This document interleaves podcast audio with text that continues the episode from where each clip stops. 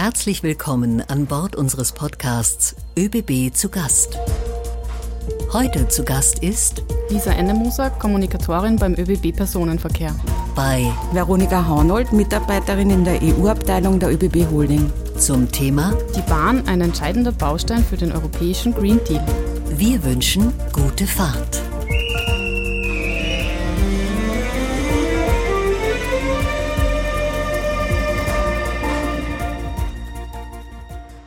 Ja, liebe Veronika, ich freue mich, dass wir heute eine ganze ÖBB zu Gast Podcast-Folge gemeinsam zu dem Thema Europa und Bahn machen. Die EU-Kommission hat ja für das Jahr 2021 das European Year of Rail, also das Europäische Jahr der Schiene, ausgerufen. Und als eine der Initiativen heuer ist jetzt gerade der Connecting Europe Express als europäischer Bahnbotschafterzug quer durch ganz Europa unterwegs. Und ich bin im ÖBB-Personenverkehr eben eine der Ansprechpersonen zu diesem Projekt. Und deshalb ist jetzt auch der perfekte Zeitpunkt, um über Europa, die Bahn und den Green Deal zu reden. Ja, ich freue mich sehr, dass du mich besuchst. Schön, dass du da bist ähm, und dass wir über Europa sprechen können, ähm, weil Europa und die Bahn ähm, sind jetzt eines der Hauptthemen, auch auf europäischer Ebene, weil ohne die Eisenbahn werden wir die Emissionsziele der Europäischen Union nicht erreichen können. Und ich habe da immer ein schönes Beispiel im Gepäck, ähm, wo, an dem man eigentlich sehen kann, wie groß der Vorteil der Bahn ist für den Umweltschutz. Wenn du dir vorstellst, jetzt ein Zug Wien-Brüssel, dann kannst du diese Strecke äh, mit der Bahn 51 Mal fahren, äh, damit du dieselben Ausstoß- und Emissionen erreichst, unter Anführungszeichen. Also die Bahn ist 51 Mal besser als das Flugzeug. Wow. Ich ich freue mich jetzt, dass ich mit dir quasi die ÖBB-EU-Expertin äh, hier habe ähm, und wir dann über Bahn und Europa und den Green Deal reden. Ähm, sozusagen die Wirtschaftsstrategie der EU-Kommission. Aber bevor ich dann mit meinen Fragen loslegen werde, möchten wir den Zuhörerinnen noch ein wenig mehr Einblick über dich im Wordrap geben. Bei den ÖBB bin ich zuständig für EU-Themen. Gerade arbeite ich an einem neuen Gesetzespaket, das die Europäische Kommission letzte Woche veröffentlicht hat. Und das nennt sich Fit for 55. In meiner Arbeit ist mir besonders wichtig, Teamarbeit, äh, die brauche ich, weil sonst wäre das Thema Europa und all seine verschiedenen Gesetze nicht zu schaffen. ÖBBlerin sein bedeutet für mich, Für das größte österreichische Klimaschutzunternehmen zu arbeiten. meine erste Fahrt mit den ÖBB war Wahrscheinlich mit meinen Eltern. Ich kann mich aber nicht mehr so genau erinnern. So, ich würde sagen, die ähm, Unterstufe Gymnasium, weil ich bin mit dem Zug äh, in die Schule gefahren. mein schönstes Erlebnis bei den ÖBB war Das ist einfach. Ich hatte die Möglichkeit, die Tunneldurchschlagsmaschine live zu sehen. Ähm, das war sehr beeindruckend. Wir vor Ich bedeutet für mich Mitdenken, was andere brauchen. Initiative ergreifen, heißt für mich Sich einzumischen, auch wenn man befürchtet, dass es ein bisschen weh tut. unsere Kundinnen überzeuge ich durch Ich versuche meine Arbeit möglichst genau zu machen für, für die Eisenbahn in Europa. Sicherheit leben, bedeutet für mich Öffentliche Verkehrsmittel benutzen. Ja, Veronika, wir haben es schon am Anfang einmal angeschnitten, aber kannst du unseren Hörerinnen und Hörern bitte erklären, was genau der europäische Green Deal ist? Ich versuch's. Ähm, es gibt immer eine Kommission, die fünf Jahre lang im Amt ist. Und jede Kommission macht sich ein Arbeitsprogramm mit bestimmten Leitlinien. Und eine dieser Leitlinien ist der europäische Green Deal. Das ist die Wirtschaftsstrategie für die jetzige Kommission. Und warum ist der Green Deal so wichtig für die Bahn in Europa? Die, der Green Deal ist wichtig für die Bahn, weil er gibt sehr viele neue Vorgaben für den Umweltschutz. Und in Europa haben wir das Problem, dass die Emissionen im Transportsektor noch weiter steigen. Also in anderen Bereichen, wie zum Beispiel in der Industrie, ist es gelungen, die Emissionen zu senken, aber im Transportsektor nicht. Das heißt, wenn man diese Ziele im Green Deal erreichen will, dann braucht man die Eisenbahn. Anderes wird es nicht gehen.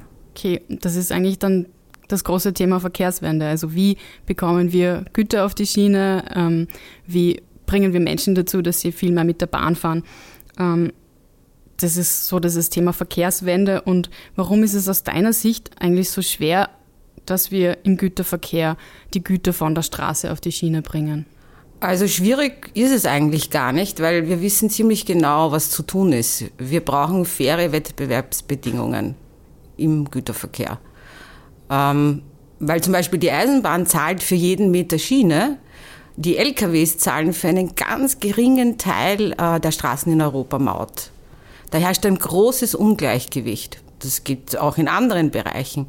Aber wenn wir hier faire Wettbewerbsbedingungen hätten, also jeder zahlt für das, was er verursacht äh, an, in, an Umweltschäden, dann wäre das überhaupt kein Problem. Aber Lisa, darf ich dir den Ball ein bisschen zurückspielen? Wie schaut es denn aus im Personenverkehr? Ja, das, was du vorher angesprochen hast, die schwierigen Rahmenbedingungen, die gelten auch für uns im Personenverkehr. Also ich bin ja im ÖBB Personenverkehr für die Stakeholder-Kommunikation zuständig und beschäftige mich auch äh, mit den Themen. Mit dem NITED haben die ÖBB, glaube ich, schon sehr gut den Nerv der Zeit getroffen. Der Klimaschutz ist in aller Munde und äh, viele Organisationen und Politiker in ganz Europa fordern ein stärkeres Nachzugnetz in Europa. Und die ÖBB werden ja auch von vielen Medien als internationaler Wegbereiter dieser sogenannten Nachtzugrenaissance gesehen.